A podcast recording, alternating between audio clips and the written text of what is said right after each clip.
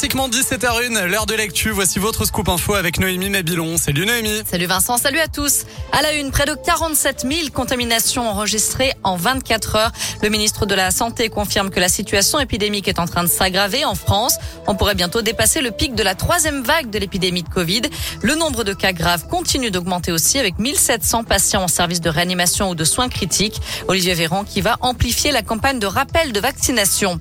Aujourd'hui, la Haute Autorité de Santé recommande la vaccination des enfants fragiles âgés de 5 à 11 ans, ceux qui présentent, je cite, un risque de faire une forme grave de la maladie ou ceux qui vivent dans l'entourage de personnes immunodéprimées ou vulnérables. La Haute Autorité de Santé se prononcera plus tard sur un éventuel élargissement de la vaccination à tous les enfants de 5 à 11 ans. Pour le moment, aucun cas de variant Omicron n'a été détecté en Auvergne-Rhône-Alpes. Le seul cas confirmé en France se trouve à La Réunion. 150 postes à pourvoir immédiatement dans le Rhône. L'Union des métiers et des industries de l'hôtellerie tient un forum de l'emploi jusqu'à 18h à Lyon sur la péniche La Plateforme quai aux gagneurs. J'ai décidé de me présenter à l'élection présidentielle. Déclaration d'Éric Zemmour aujourd'hui qui officialise sa candidature après avoir enchaîné les meetings durant plusieurs semaines lors de sa pré-campagne. Et puis dernier débat ce soir entre les cinq prétendants à l'investiture, les Républicains.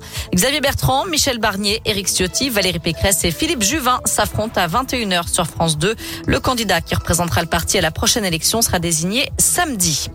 Un hommage solennel à Josephine Baker ce soir, 46 ans après sa mort. L'artiste franco-américaine, star de l'entre-deux-guerres et militante antiraciste, entrera symboliquement au Panthéon. Une cérémonie est prévue dans 30 minutes à Paris. Un coup dur pour Miss France 2020, à quelques jours du concours Miss Univers le 13 décembre prochain en Israël. Clémence Bottineau a été testée positive au Covid, pourtant doublement vaccinée et négative à son départ de France. Elle a été placée en quarantaine pendant 10 jours et va probablement devoir déclarer forfait pour le concours.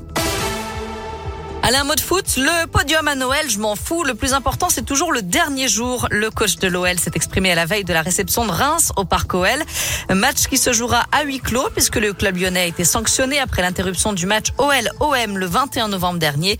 Peter Bosch vise, vise évidemment la victoire demain, mais il insiste sur l'importance de briller sur le long terme. Pour moi, c'est important que tous les joueurs qui sont là, ils sont meilleurs en fin de saison.